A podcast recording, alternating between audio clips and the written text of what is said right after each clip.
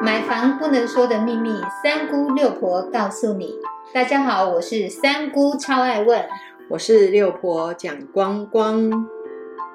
买房一百问第四十五问：大楼店面公设比。每一间建商大楼店面的公设比跟住家的公设比都不一样，赶快来听一听六婆分析关于大楼店面的公设比。我们来了解一下，就是建设公司它其实对大楼的店面设定的公设比，二十年以前一般大概只有在百分之十左右，但是这几年来呢，同一栋住家呢，它的公设比的部分，举例，它上面的住家有可能是百分之三十五，结果呢，现在店面的部分居然。然哦，也到了百分之二十了。我们大家都知道，公设比也是必须要用单品的价位下去买。你今天如果买的一百平的店面，你的公设比是百分之二十，那就表示你室内的面积就是百分之八十。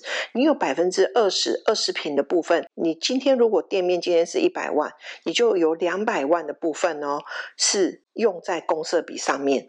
这样子大家应该可以去想一想看，如果你今天买大楼的公设比的话，是。高一点好还是低一点好？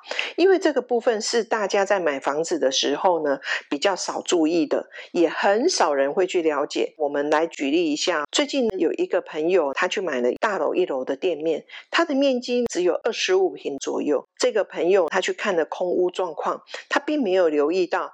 多少的公设比？六婆大概帮他算一下哦。他买了二十五平的店面，他的室内不到十二平，这样的公设比是不是很吓人？一般来讲，大概在买店面，他有时候。故意会把它做到大概四米五左右，这个部分你可能可以去做所谓的自行增设加层，但是这个是二次工程，二次工程就代表这是违建，会不会有违章的一个问题？当然有，你要增加这个楼地板，是不是？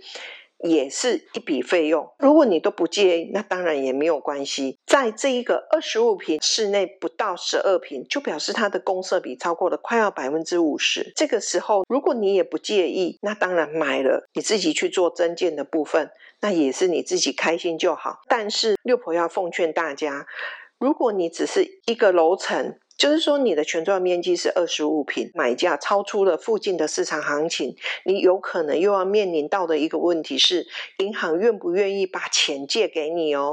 是不是可以借你到百分之八十？这个部分可能大家就必须要先去了解。还有，你知道吗？建设公司这一间房子，它已经放了快两年没有卖出去，你认为你来接手恰当吗？所以这个部分。你还要去了解一件事情，你不是只有房屋的贷款的部分哦，除了贷款，你还要再去缴什么水电瓦斯管理费、地价税、房屋税，这个是无一幸免的。管理费的部分，你有没有再去想过？今天二十五平，虽然我们的费用不会太高，但是在买店面的时候，你没有办法使用公社，但是还是要去缴所谓的管理费的部分。六婆要奉劝大家，如果你今天要买店面是在大楼的一楼，请你多了解之后再去做决定。有听清楚六婆的分析了吗？我们谢谢六婆，谢谢您的收听。